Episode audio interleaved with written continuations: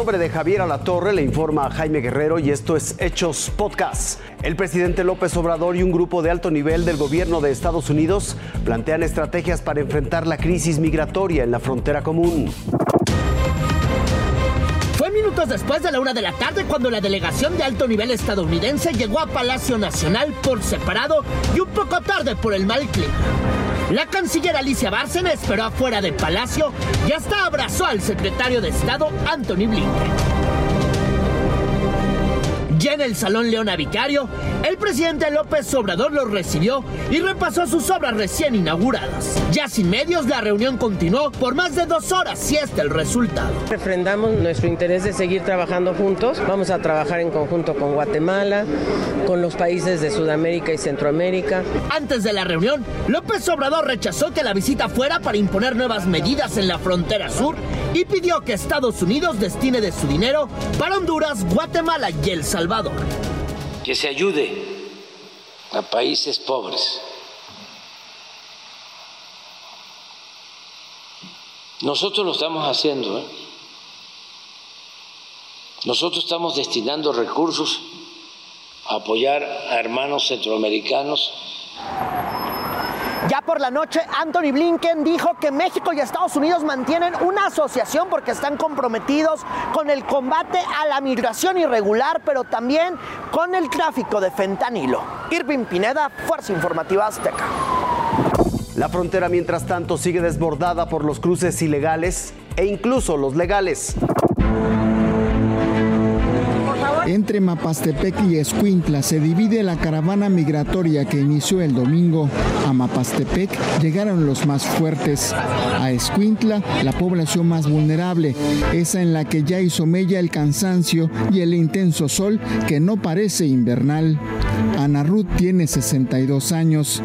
Ha sido muy difícil, mucho sol, muy fuerte, mucho cansancio, muchas ampollas, muchos dolores.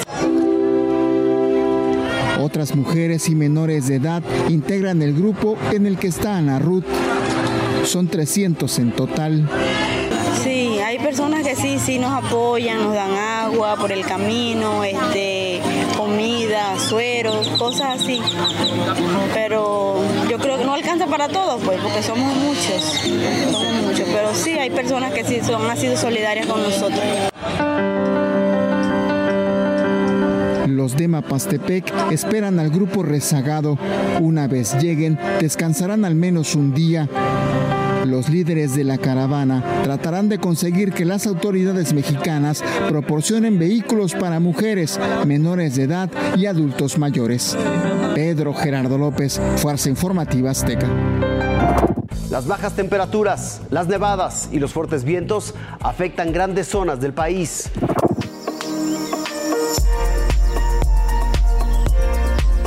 Así lució el Parque Nacional Cofre de Perote en Veracruz, con la segunda nevada de la temporada invernal 2023-2024. Imágenes dignas de una postal.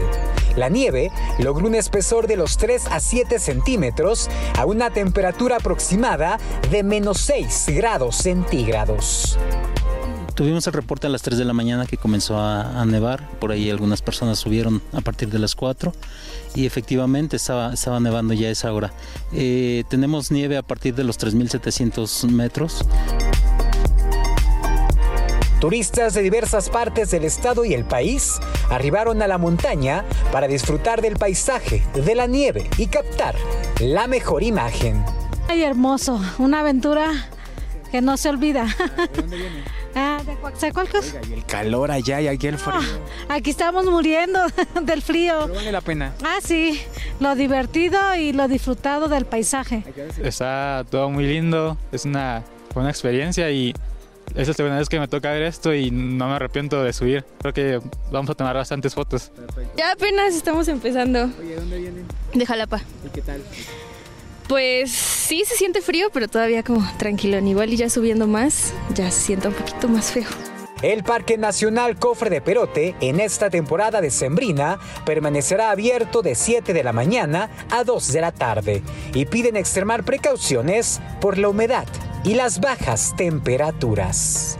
Las recomendaciones que le hacemos a la gente es que traigan ropa de, invierno. Eh, me he encontrado muchas personas con tenis. Este, desafortunadamente, pues los tenis son de tela y, se, humedece muy pronto los, los pies y pues la gente comienza a tener problemas de, de hipotermia. Ángel Hernández, Fuerza Informativa Azteca. Esto fue Hechos Podcast. Gracias por su atención. Que tenga una espléndida noche.